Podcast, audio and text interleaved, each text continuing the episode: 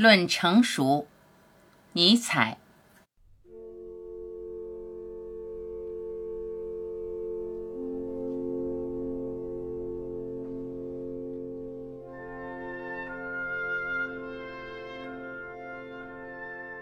成熟不过是个性被磨去了棱角。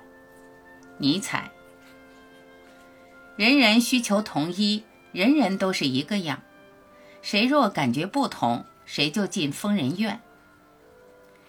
你要搞清楚自己的人生剧本，不是你父母的续集，不是你子女的前传，更不是你朋友的外篇。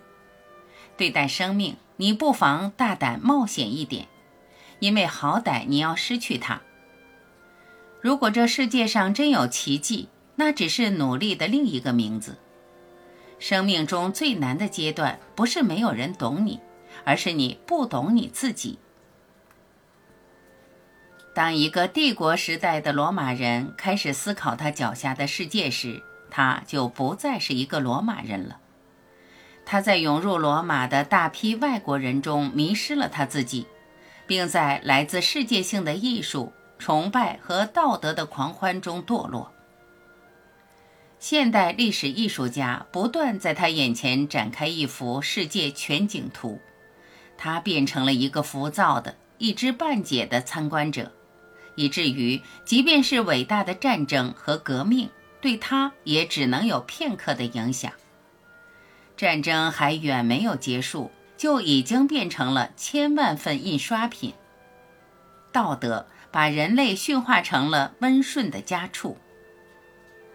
较为相同、较为普遍的人，一向总是占有优势；较为杰出的、较为高雅的、较为独特的和难于理解的人，则往往截然独立。他们常常在孤独中死于偶然事件，很少能繁衍下去。一个希望在一瞬间理解所有东西的人。本应该通过长期奋斗去领悟那些难以理解的东西和崇高的东西。这样的人只有在席勒关于有理性的人之理性的警句的意义之上，才能被称为是聪明人。有某样东西，小孩能看见，他却看不见；小孩能听见，他却听不见。这种东西才是所有事情中最为重要的。因为成人不能理解这种东西，所以说他的理解力比小孩的理解力还要幼稚，比简单本身还要简单。历史对本能的遗弃，将人变成了一些阴影和抽象概念。没人敢于表现个性，而是戴上面具，将自己装扮成一个有教养的人，一个博学之士，一个诗人，或是一个政治家。我们为自己创造了一个适于生活的世界，接受了各种体现面、因与果、动与静、形式与内涵。若是没有这些可信之物，则无人能坚持活下去。不过那些东西并未经过验证。生活不是论据，生存条件也许原本就有错误。人们还从没有如此大声地谈起自由个性。我们却已看不到个性了，更别提自由个性。我们只能看到一些穿着制服的人，他们焦躁地把衣领拉过耳朵，个性撤回到他的藏身之处去了，从外面再也看不见他。这使人怀疑无果之因是否可能。在这样一个受自由教育之苦的时代，哲学这门最诚挚的科学。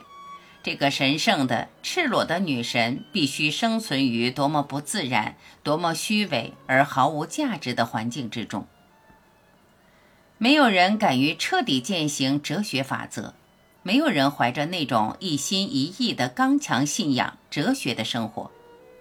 这种信仰曾迫使一个古代人，不管他在哪里做过什么，一旦宣誓忠于斯多葛。